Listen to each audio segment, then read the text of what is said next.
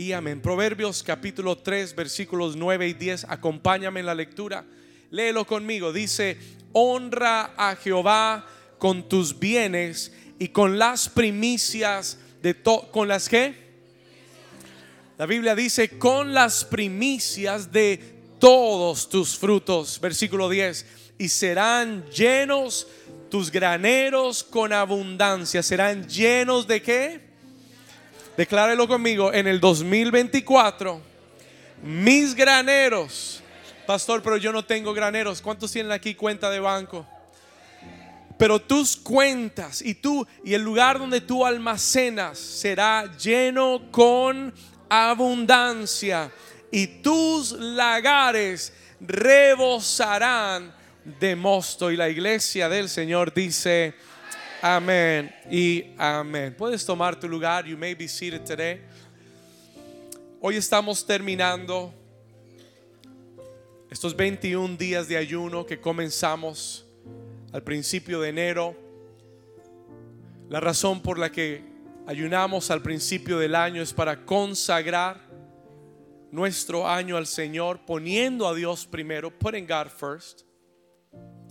Y hoy es un día muy especial porque cerramos nuestro ayuno trayendo nuestras primicias en este último día de ayuno trayendo nuestras primicias a la casa del Señor. Yo, en lo personal, escuche esto, en lo personal, desde hace tres meses atrás, tengo una convicción muy fuerte en mi espíritu. Y usted me ha escuchado decirlo semana tras semana y se lo voy a seguir repitiendo hasta que usted lo crea de parte de Dios. Yo tengo una convicción en mi espíritu muy fuerte porque oí a Dios en este, en hablarme al respecto de esto. Y es que este 2024 va a traer un cambio económico muy significativo a la vida de la iglesia del Señor Jesús. Yo lo estoy creyendo y lo estoy declarando.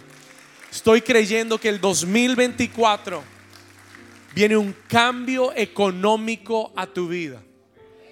El 2023 fue un año, el Señor nos dio una palabra al inicio del 23, en el Salmo 23, y nos dijo, Jehová es mi pastor y nada me faltará. Pero fue un año para declarar esa promesa, porque hubieron muchas pruebas económicas. Alguien dice amén, alguien está ahí conmigo. Pero el Señor nos habló al final del año y nos dijo, el que pasa la prueba recibe la recompensa. Y yo entendí en mi espíritu que el terminar el año 23 pasando la prueba, pasando esa prueba en la economía también y siendo fieles a Dios, nos llevaría a una temporada de recompensa en el 2024. ¿Alguien lo puede creer? Muy bien, estamos bien. Ahora escuche esto, yo se lo estoy declarando en esta mañana. I am declaring it to you this morning porque yo necesito que usted sepa que eso no es la palabra del pastor. Eso no es lo que el pastor está declarando. Eso es lo que yo le estoy declarando de parte del Señor. I am declaring that from the Lord for your life. Amen. ¿Usted lo puede creer? Ahora, escuche esto. Este año el Señor me habló que vienen cambios a la economía de esta nación. There are changes that are coming to the economy of this nation. Ahora, yo no soy un experto en economía, mi hermano es más experto en economía, amén. Pero yo lo que le puedo decir, what I can tell you is lo que el Señor ha puesto en mi corazón. El Señor me dio una palabra el año pasado y me dijo que los que vayan a comprar casa esperen en el 2024. Wait 2024. Los que vayan a invertir esperen en el 2024 porque este año algo va a cambiar en la economía global, nacional y en tu economía personal que te va a posicionar para cambiar tu estatus. Y si no tenías una casa, compra la casa que Dios te va a dar este año.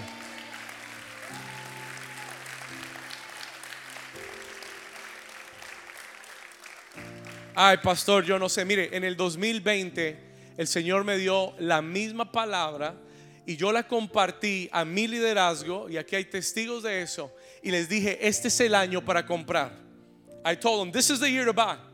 No había pasado la pandemia, estábamos al inicio, estábamos entre el 19 y el 20 y yo les dije, este es el tiempo para comprar. El que quiera comprar, compre porque Dios está abriendo las puertas. Eso fue entre el 19 y el 20. Ese año yo compré mi casa. Muchos de mis líderes compraron casa ese año. Y ese año fue el momento de los intereses más bajos en la economía. Y ese año, después de la pandemia, se, dispararon todos los precios de las casas. Que si usted quiere comprar hoy, es el doble de lo que costaban en el 2020. ¿Alguien está aquí todavía? Esto es lo que sucede cuando Dios habla. This is what happens when God speaks. Y el que tiene oídos para oír, que oiga lo que el Señor está diciendo. Vamos, si usted lo cree, denle un aplauso fuerte al Señor. Diga conmigo, el 2024 será el año de mi rompimiento financiero. Diga, el 2024 será el año donde mi economía pasará de lo normal a la sobreabundancia en el nombre de Jesús. Si usted lo cree, denle un aplauso fuerte al Señor. Come on, give the Lord a hand clap if you believe that. Hoy yo quiero hablarte acerca de las primicias. I want to talk to you about first fruits. Y quiero comenzar diciéndote que el tema de las primicias, para aquellos que están tomando nota, aquellos que quieren aprender, le voy a dar muchos versículos o varios versículos y principios bíblicos que te van a ayudar a prosperar este año. Las primicias no es un tema de dinero. It's not a matter of money. Escuche esto. Las primicias no es un tema de dinero. Las primicias son un tema de honra. Escriba esto. Las primicias son un tema de honra. Las primicias reflejan tu honra. Por eso la escritura dice en los primeros versículos, honra, versículo 9 dice, honra a Jehová con tus bienes. Escucha esto, honra a Jehová con tus bienes. Honrar es valorar. Listen to this. To honor means to value. ¿Qué es honrar, pastor? Honrar es darle valor a algo en tu vida. Tú, tú honras lo que es importante para ti. Tú honras lo que tiene valor en tu vida y deshonras lo que no tiene valor en tu vida. ¿Todos me están siguiendo hasta ahí? Todo aquello que tenga valor en tu vida, tú lo honrarás. Es una ley. Es una ley. Si yo honro a mi madre, yo voy, si yo valoro a mi madre, la voy a honrar. I'm going to honor her. Le voy a dar su lugar. Ella va a tener un lugar especial por encima de otras personas y esa es la forma en que yo le muestro honra y que ella tiene un valor para mi vida. Cuando la Biblia habla acerca del dinero, el dinero, escuche esto, el dinero es una medida del corazón. El dinero mide el corazón de la gente.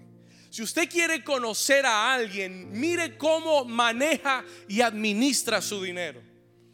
Porque el dinero es una prueba de Dios para medir el corazón de las personas. ¿Cómo lo sé? Jesús dijo esto. Escuche esto, en Mateo 6 Jesús declaró, donde está tu tesoro, allí estará también tu corazón. Donde está el tesoro del hombre, allí estará también su corazón. Yo siempre lo, cité al revés. Yo pensé que donde estaba el corazón del hombre estaba su tesoro. Pero Jesús lo dijo al revés. Él dijo, donde está el tesoro, allá sigue el corazón. ¿Alguien está aquí conmigo? Algunos lo agarró, otros no lo agarraron. Yo siempre lo cité y, lo citaba eh, como eh, intercambiando los valores. Yo siempre decía, donde está tu corazón, ahí está tu tesoro. Pero un día me di cuenta que lo que Cristo dijo no fue eso. Él dijo, donde el hombre pone su tesoro, allí seguirá su corazón también. Y cuando tú pones Escúcheme bien, y cuando tú decides poner tu tesoro, Jesús dijo, no os hagáis tesoros en la tierra donde la polilla y el orín corrompen y los ladrones minan y hurtan. Él dijo, pero haceos tesoros en los cielos. Escucha bien, él dijo, haz tu tesoro en el cielo, porque donde está tu tesoro, allí estará tu corazón.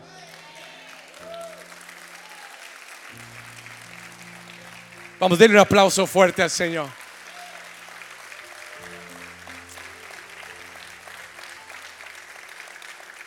Alguien dijo que el dinero solamente demuestra más lo que tú eres. Entre más dinero tengas, más podrás demostrar lo que tú tienes en el corazón, what you have in your heart. El corazón del reino no es que nosotros nos enriquezcamos en la tierra. Escuche esto. El corazón del reino de Dios no es que tú y yo amontonemos tesoros en la tierra. El corazón del reino de Dios es que Dios te prospere en esta tierra para que tú inviertas en la eternidad. ¿Y cómo invierto yo en la eternidad, pastor? Cuando yo pongo mis recursos para que la palabra de Dios se predique, para que los huérfanos sean recogidos, para que las viudas tengan de comer. Cuando yo invierto para que almas entren al reino de los cielos, yo creo, yo creo, escuche esto, yo creo que un día yo voy a llegar al cielo y voy a encontrarme con personas que nunca conocí que un día me van a decir en el cielo, gracias a tu siembra, gracias a que tú sembraste en el reino, yo estoy aquí hoy, aquí en el cielo. ¿Por qué? Porque fuiste generoso, because you were generous. Yo lo creo. Yo creo que muchos de nosotros no estamos llamados a ir a predicar o pararnos en un, en un púlpito a predicar, pero Dios ha prosperado y ha bendecido a muchos para que sean inversionistas en la obra de Dios, en el reino, para que otros vayan y prediquen, para que el Evangelio siga corriendo a todas las naciones. Vamos, denle un aplauso fuerte al Señor.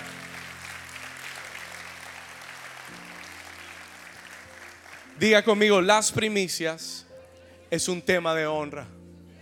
¿Sabe a quién Dios prospera? La Biblia lo dice claramente en el libro de Corintios, el alma generosa será prosperada. El que es generoso, eh, eh, ser generoso no es la cantidad que das. Dios no dice, bueno, si das más de mil eres generoso. No, el, el ser generoso es una característica del corazón. Yo escucho muchas personas que dicen, pastor, si yo tuviera mil dólares más, sería más generoso. Mentira. Porque tú eres generoso o no eres generoso. O eres generoso con 10 dólares y das uno, o eres generoso con 10 mil dólares y das mil. Es la misma generosidad. Pero es una característica del corazón. Hace años yo descubrí que el Señor bendice el alma generosa. Yo no me crié en una familia con muchos recursos. Siempre tuve que trabajar y siempre tuve lo suficiente, lo necesario. Y cuando uno se cría con esa mentalidad, uno siempre está contando lo que tiene.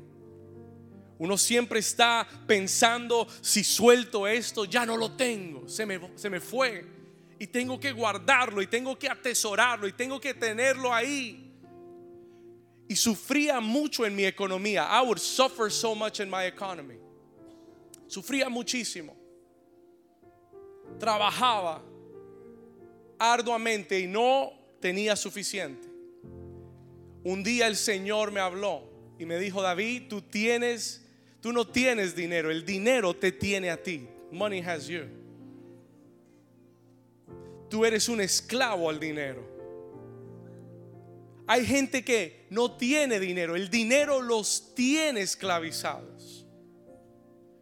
Escúcheme bien lo que le voy a decir. El día que lo entendí, le dije, Señor, perdóname. Desde este día en adelante yo voy a ser generoso contigo primero y voy a ser generoso con mi familia después. Y con todo el que esté necesitado seré generoso.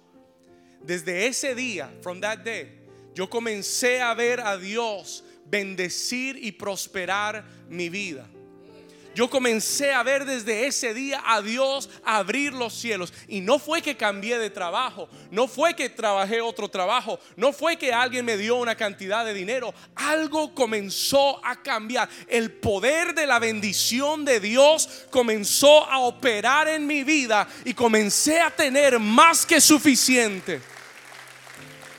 ¿Alguien le puede dar un aplauso? ¿Alguien entiende lo que le estoy diciendo?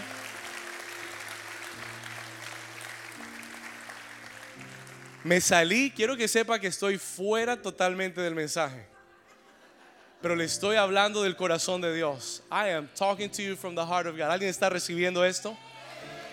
Porque este año vas a ser prosperado. Pero la prosperidad comienza con el corazón.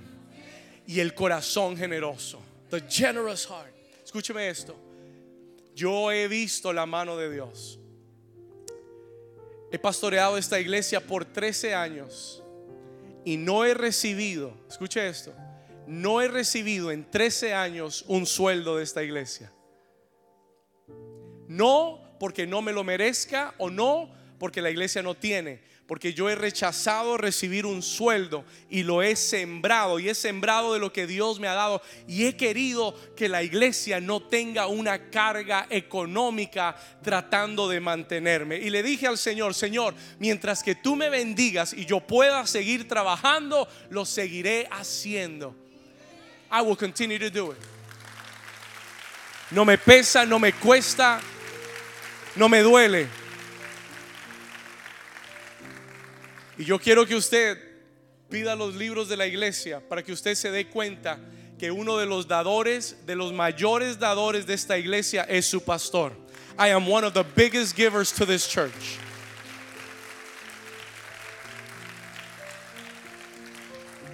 ¿Sabe por qué le digo eso? Porque hay muchas iglesias y muchos pastores que tienen una mala reputación y una mala fama porque viven pidiendo desde el altar y presionando a la gente a dar. Esta iglesia no es así. Usted nunca me ha visto aquí en el altar presionar para que usted dé y, ponerle culpa a la gente para que dé. Ese no es mi corazón. En 13 años nunca hemos presionado a nadie y hemos visto a Dios traer en sobreabundancia a su casa Y el Dios que lo hace con New Season lo hará contigo también. Y este año verás la sobreabundancia de Dios. Porque yo estoy creyendo que hoy algo en tu corazón se va a romper. Something is going to break in the name of Jesus.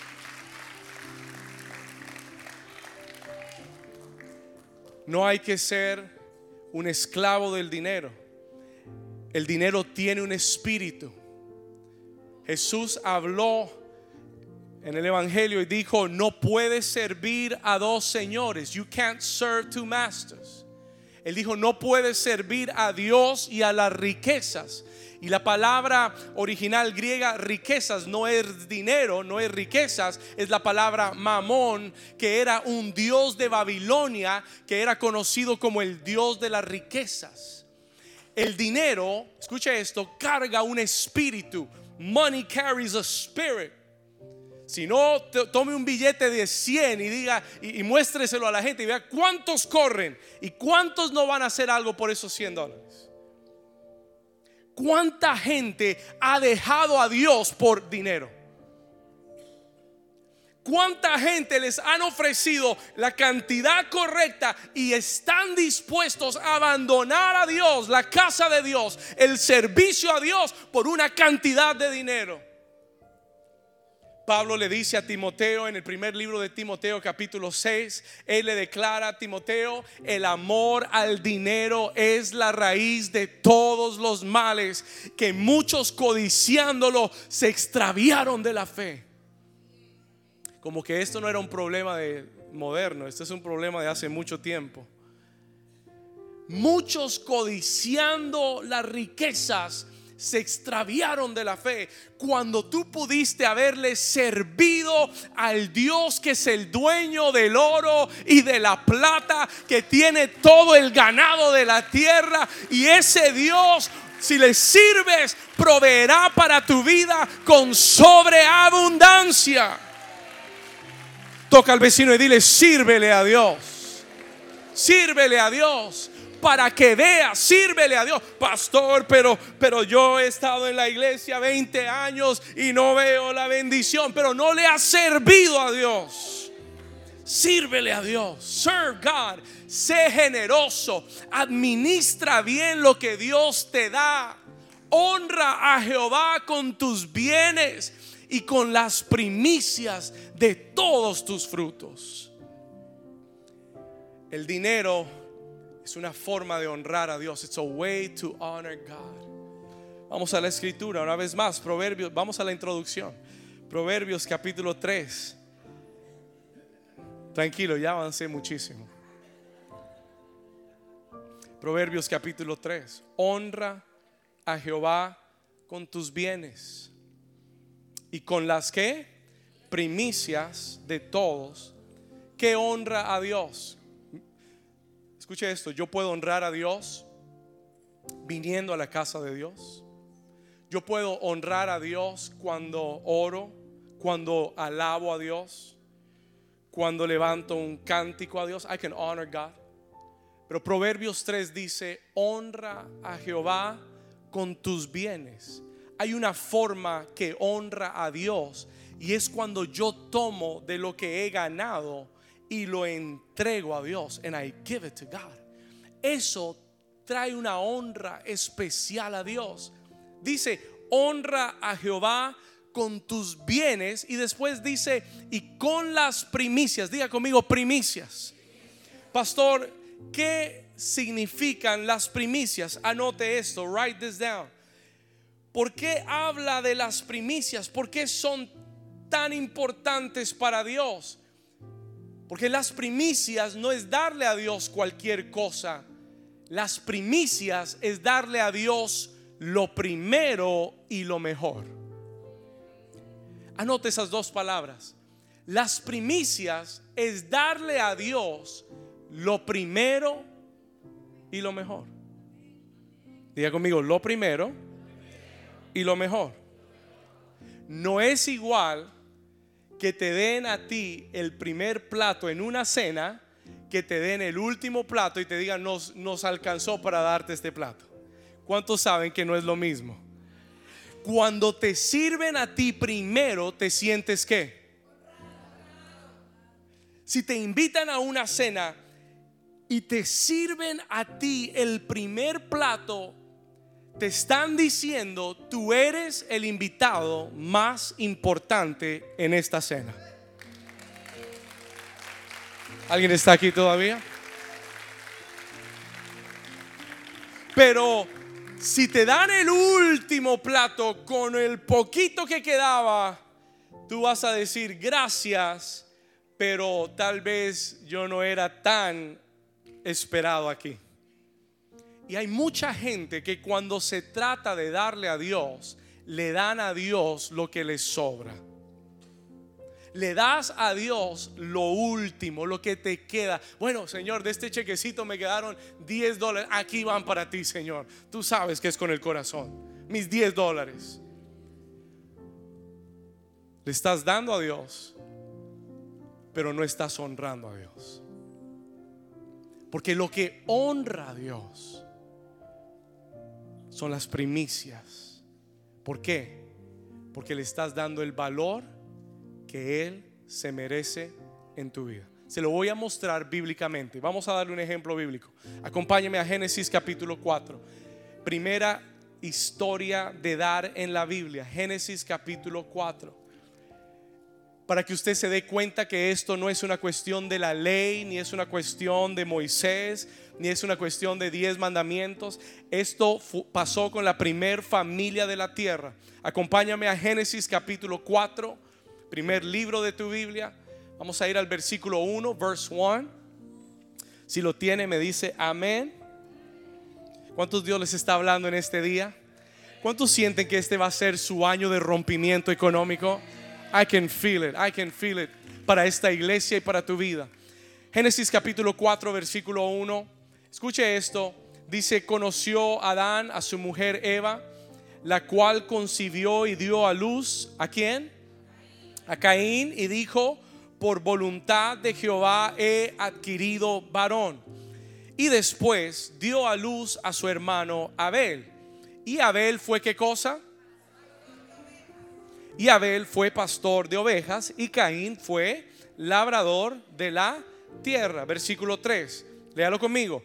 Y aconteció, andando el tiempo, que Caín trajo, léalo conmigo, trajo que del fruto de la tierra una que Amén, Caín, wow, Dios lo tocó, trajo una ofrenda, le dio a Dios Mire que esta es la primer familia en la tierra. Y la primer familia en la tierra ya estaba trayendo ofrendas a Dios. ¿Alguien está aquí todavía? No había ley, no había Moisés, no había mandamientos. La primer familia, the first family, ya sabía que debían traer ofrendas a Dios. Y la Biblia dice que Caín hizo lo suyo y trajo su ofrenda a Dios. Ahora, Acompáñeme el versículo 3. Y aconteció que andando el tiempo, ahí está, Caín trajo del fruto de la tierra una ofrenda a Jehová. Versículo 4, verse 4. Léalo conmigo. Y Abel trajo también de los que. Pero no dice que trajo cualquier ofrenda, trajo de los. ¿Qué quiere decir primogénito? De los primeros, the first. Hay una característica distintiva de la ofrenda de Abel a la ofrenda de Caín. Caín trajo del fruto de la tierra. Aquí está mi ofrenda, Señor, tómala. Caín trajo de los primeros frutos de sus ovejas, de los primogénitos de sus ovejas, de lo más que Abel escogió la mejor parte y dijo, estas ovejas que están bien gorditas, son para Dios. Las primeras que me llegaron y las más gorditas, las, las que más carne tienen, son para el Señor. ¿Y qué dice Dios de la ofrenda de Abel? Y miró Jehová con agrado a Abel y a su ofrenda. Versículo 5, pero no miró con agrado a Caín y a la ofrenda suya y se ensañó Caín en gran manera y decayó su sembradura. Yo me estaba, yo, estaba pensando, I was thinking, ¿qué fue lo que sucedió que le hizo ver a Caín que la ofrenda había sido aceptada por Dios para Abel y no para él? I was thinking, what was it?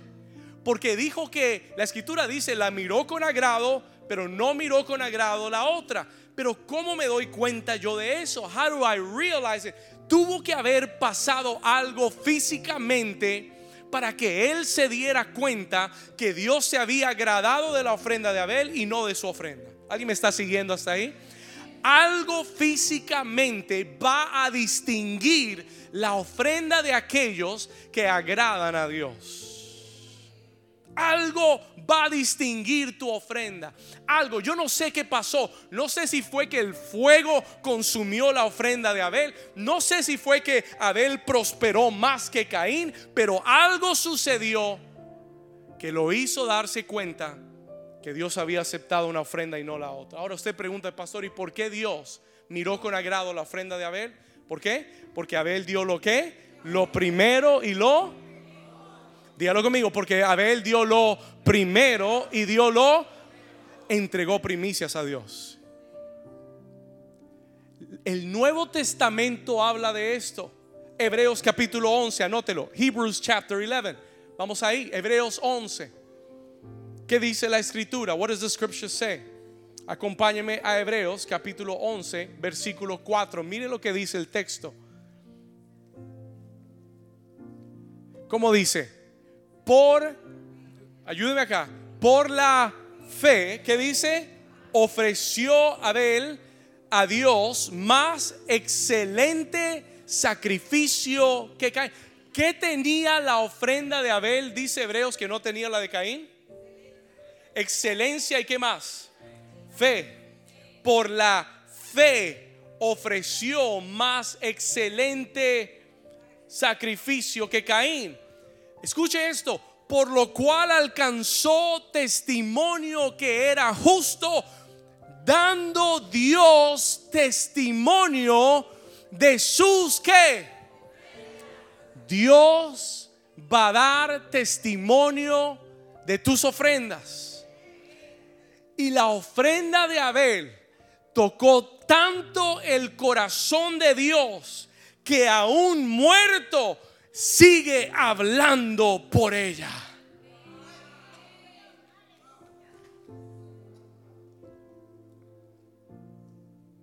Que aún muerto, la primera ofrenda que Abel trajo, Dios sigue hablando de ella. God still talks about it. Y la usa como un ejemplo.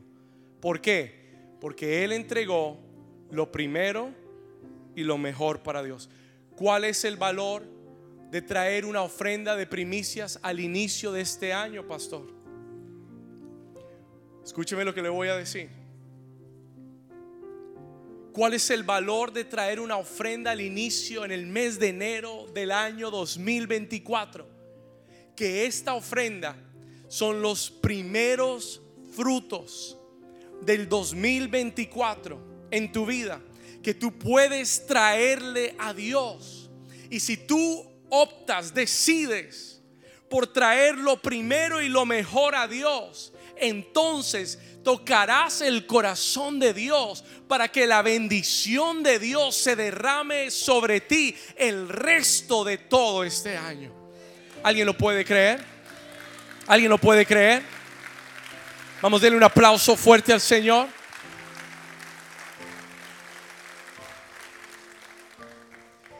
¿Cuál es el poder de las primicias? What is the power of first fruits? ¿Cuál es el poder de las primicias? Anote esto, Romanos capítulo 11, se lo voy a mostrar, Romans 11. Vamos a ir acá, el poder de las primicias. ¿Por qué son las primicias poderosas? What is the power behind the first fruits? Dios le enseñó a Israel a traer primicias todos los años. Es más, antes de mostrarle Romanos eh, acompáñeme a Éxodo 23, 19. Rápido, se lo leo rápido para que usted lo vea en la escritura. Éxodo 23, 19. El Señor le dijo a Israel, las que, ayúdeme aquí arriba, como dice, las primicias de, de tu tierra traerás, ¿a dónde? A la casa de Jehová tu Dios. El Señor le dio un principio a Israel para bendecirlo. Las primicias de los primeros frutos de tu tierra traerás a la casa de Jehová tu Dios. ¿Cuál es el poder de las primicias? Romanos capítulo 11, versículo 16. El apóstol Pablo habla de las primicias. Y dice en Romanos 11, 16, léalo conmigo, fuerte. Si las primicias son santas, si las primicias son qué?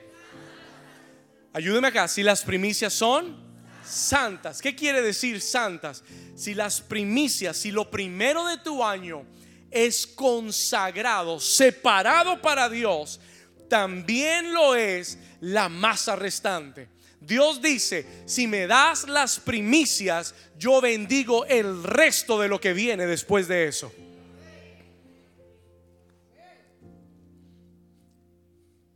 El Señor dice, si me separas tus primicias, yo bendeciré el resto y voy a redimir el resto de lo que viene después de tus primicias.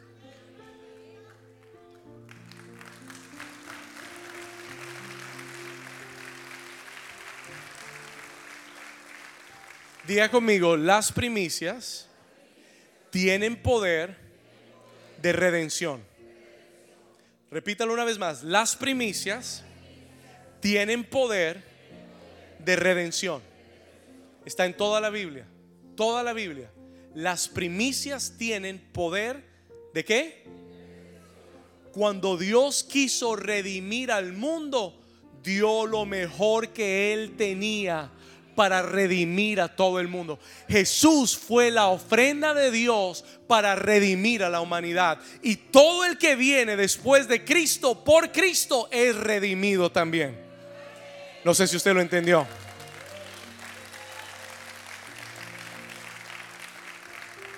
Jesús, Jesús fue la primicia de Dios. Lo primero y lo mejor.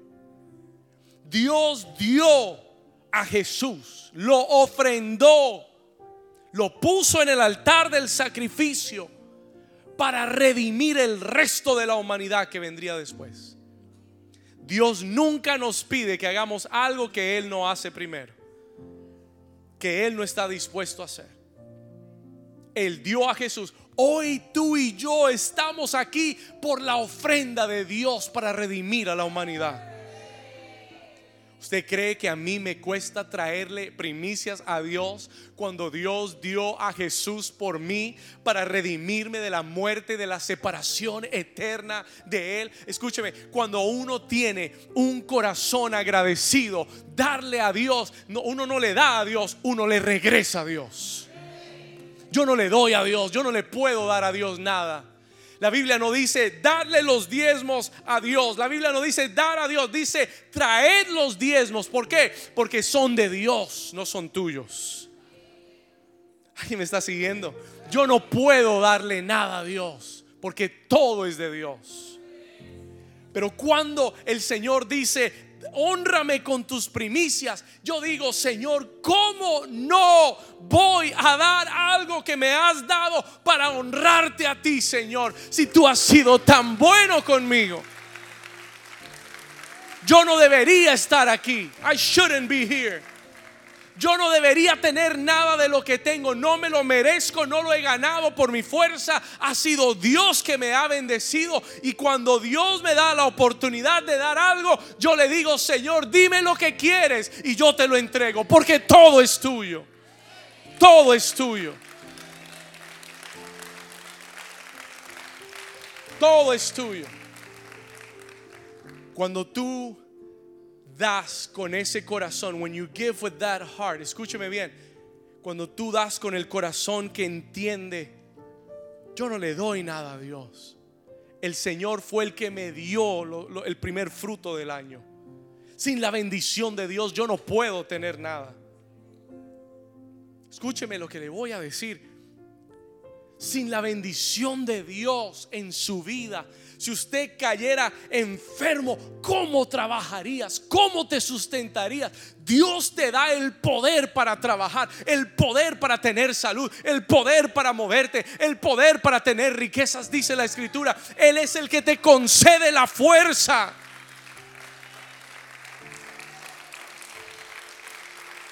Vamos, si usted lo cree, Dios se merece un mejor aplauso. I am grateful to God. I am grateful to God. Y entre más agradecido seas de Dios, más verás la bendición de Dios.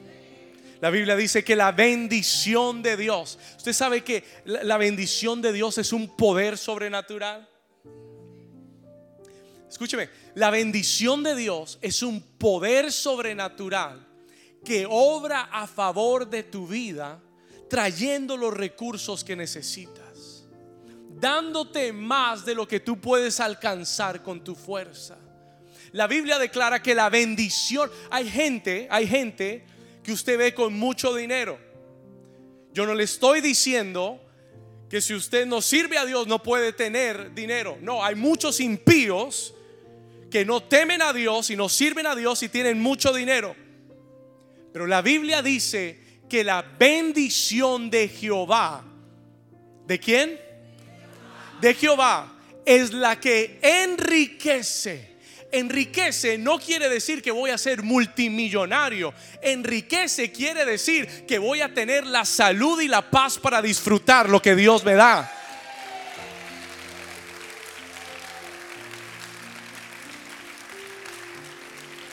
Conozco gente que tiene mucho y no disfruta nada de lo que tiene. Pero la bendición de Jehová enriquece y no añade tristeza con ella. No hay tristeza cuando Dios te bendice. Are you following me? Este año la, el poder de la bendición de Dios va a alcanzar tu vida este año el poder de la bendición de Dios. Mire, yo no tengo, yo no tengo miles y miles de dólares en el banco, pero yo sí le puedo decir que Dios me da más de lo suficiente. Tengo para bendecir la casa de Dios, tengo para bendecir a otros, tengo paz para disfrutar lo que Dios me da. Tengo salud para disfrutar. Yo no necesito más. I don't need more. Yo no necesito un Ferrari, yo no necesito una mansión, yo no necesito un yate, nada de eso me puede llenar el corazón de un hombre de Dios. Escúcheme bien, Dios te dará más que suficiente para que tú lo disfrutes, para que tengas para toda buena obra. ¿Sabe cuál es sabe cuál es el deseo de mi corazón? Que cuando se necesite algo para la obra de Dios, yo siempre tenga más que suficiente para poder sembrar en el reino de Dios. Esa es la riqueza eterna. Esa es la riqueza del cielo. Esa es la riqueza. Y el Señor te dice en este año, tú no pedirás prestado, sino que tú prestarás a muchos y a muchas naciones. Serás llamado tierra bendecida de Jehová, huerto del Señor. Mire, yo estoy viendo ahora en mi espíritu negocios que van a prosperar este año tremendamente. Willy, negocios que van a prosperar tremendamente este año más de lo que habían prosperado en el pasado. Negocios que el, que el Señor ha puesto en el corazón de muchos pastores Zuleini. Negocios que Dios ha puesto en el corazón que van a ser, que han tenido oposición y que el enemigo ha querido detener y hacerte desistir. Pero el Señor te declara, lo prosperaré y lo que yo bendigo, el diablo no lo podrá detener en el nombre poderoso de Jesús.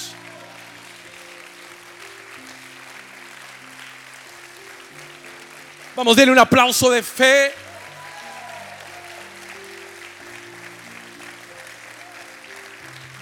Julio, el Señor te dice, recuperarás y aún más de lo que el enemigo quiso quitarte. Y como el Señor te lo dijo en el retiro, te lo repite hoy, el Señor te dará millones para que inviertas en la casa y en el reino de Dios en la tierra. Y tendrás más que suficiente.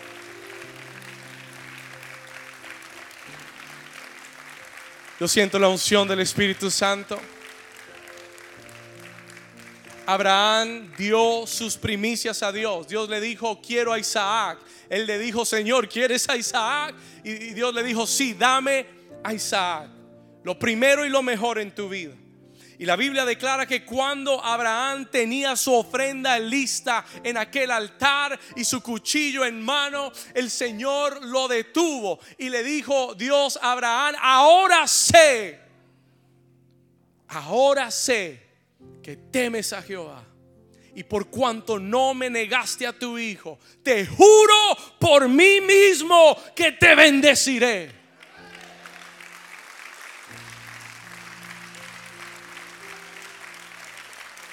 Te juro por mí mismo que te bendeciré. Y usted se pregunta, ¿quiénes son la gente más próspera y bendecida de la tierra? Los descendientes de Abraham, los judíos y los árabes. Los más bendecidos y prósperos en la tierra. Y usted dice, ¿por qué? Porque Dios lo juró. ¿Y por qué lo juró Dios? Porque un hombre trajo las primicias a Dios y no se las negó a Dios. Poder de las primicias. The power of the first fruits.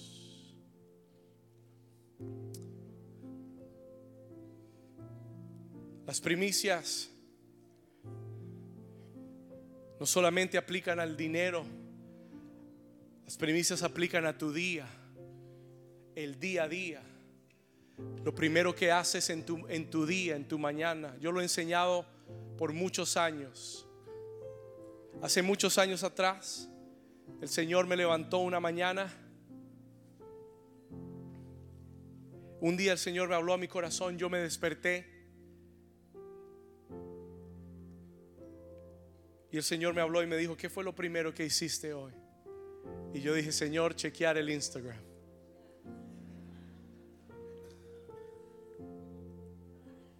Y después, bueno, y después fui a orar. El Señor me dijo, no me diste lo primero. You didn't give me the first. Y el Señor dice, ¿quieres honrarme? Deja tu celular a un lado. Deja el radio a un lado. Deja las noticias a un lado. Y que lo primero que hagas en tu día sea honrarme a mí. Y comencé a arrodillarme en mi cama para, para darle gracias a Dios y honrar a Dios primero.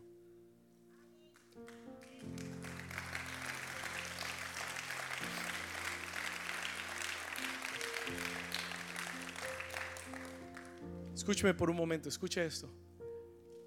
Eso honra a Dios. No tu afán y correr, no que los niños, no que esto, tengo que hacer lo otro, pasó, tengo que cocinar, tengo que alistar esto, lo otro. Ese eres tú. Tienes que despertarte 5 o 10 minutos antes. Antes yo no me arrodillaba, pero la semana pasada yo le contaba que lo que hacemos físicamente tiene un, un, impacto espiritual. Y yo dije, Señor, voy a arrodillarme delante de ti. Voy a postrarme cada mañana a tus pies. ¿Y sabe lo que comenzó a suceder? Yo comencé a sentirme más productivo en el día comencé a sentir que Dios comenzaba a poner su mano sobre todo lo que hacía en el día. ¿Por qué? Porque cuando lo primero es consagrado a Dios, el resto Dios lo bendice, lo alinea, lo empareja, lo acomoda, lo trabaja, lo bendice en tu vida. Toca a tu vecino y dile, dale lo primero a Dios.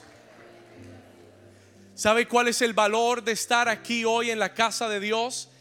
un domingo, porque el domingo es el primer día de la semana. Yo sé que muchos pensaban que era el lunes, no, el domingo es el primer día de la semana.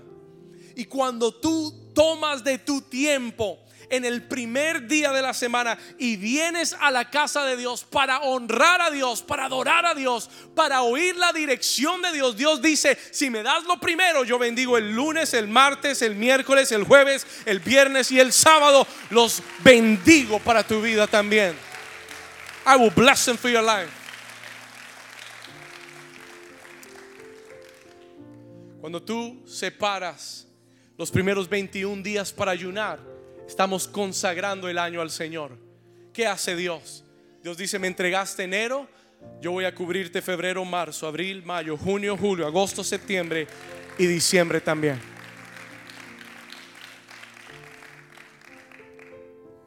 ¿Cuántos Dios les está hablando en este día? Yo le compartía y voy a ir cerrando acá. Hace unas semanas atrás le compartía Hace unos años, en el 2020, el Señor me llevó a sembrar mis primicias. The Lord took me to sow my first fruits. Había estado buscando casa por más de cinco meses. No habíamos encontrado. Ese mes de enero yo le puse un nombre a mi semilla ese año. Señor, mis primeros frutos por mi primera casa. For my first house en ese mes de enero, al final del mes, después de, después de haber sembrado, encontramos la casa que Dios había abierto la puerta. No porque era fácil. Éramos, teníamos la oferta número 14. 14 personas habían puesto ya una oferta. Fuimos los últimos, llegamos después de un domingo de servicio. Por eso usted tiene que servir a Dios primero. Después de un domingo de servicio, llegamos a casa y, salimos directo a ver esa casa. Los últimos, the last ones, pusimos una oferta llamó el dueño de la casa y dijo, ustedes no nos dieron la oferta más alta, pero nosotros hemos decidido venderles a ustedes la casa. Otra gente nos dio más dinero, nos ofreció más dinero. Eso no pasa hoy en día. Eso ya no pasa. Eso, ¿cuántos de ustedes creen que eso es común y corriente? Eso es sobrenatural. Eso es el poder de la bendición de Dios. La última oferta, número 14, no fue la más alta y el vendedor dice, no sé por qué, pero yo les voy a vender a ustedes, aunque voy a perder dinero, les voy a vender a ustedes. ¿Sabe por qué? Porque ese año honramos a Dios, honré a Dios con las primicias y le puse un nombre a mi semilla. I tied my seed to a petition. Y le dije, Señor, no es que yo te dé para recibir, pero yo te doy con expectativa. Te doy porque yo sé que tú puedes bendecir lo que ponga en tus manos. Yo quiero cerrar hoy y voy a pedirte que te pongas de pie en el libro de Génesis, en the book of Genesis capítulo 26. Te di lo que el Señor me dio para darte hoy. Libro de Génesis capítulo 26. Y yo te voy a dar esta promesa de Dios. Yo le dije, Señor, ¿cómo cierro este mensaje? How do I close this message? Y el Señor me dijo en Génesis 26.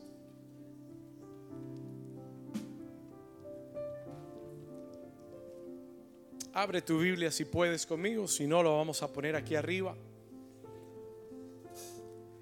La Biblia dice en Génesis 26 que había una gran hambre en la tierra, había una gran recesión económica, habrían, habían problemas económicos muy grandes y había un hombre llamado Isaac, diga conmigo Isaac. Isaac era un hombre de fe, was a man of faith. Ese año Isaac dijo, la situación está mala aquí en, la Florida. Creo que me voy a ir más bien para el norte, me voy para Egipto. Porque allá hay alimentos y hay buen trabajo y hay buena comida. Y el Señor le habló a Isaac y le dijo, Isaac, no te vayas, porque yo te voy a bendecir aquí en esta tierra.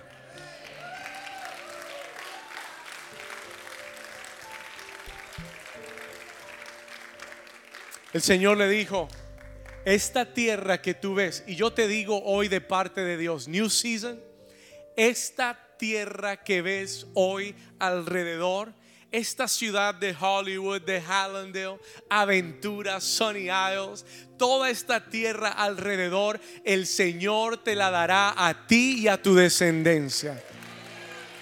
¿Alguien lo puede creer? ¿Alguien lo puede creer?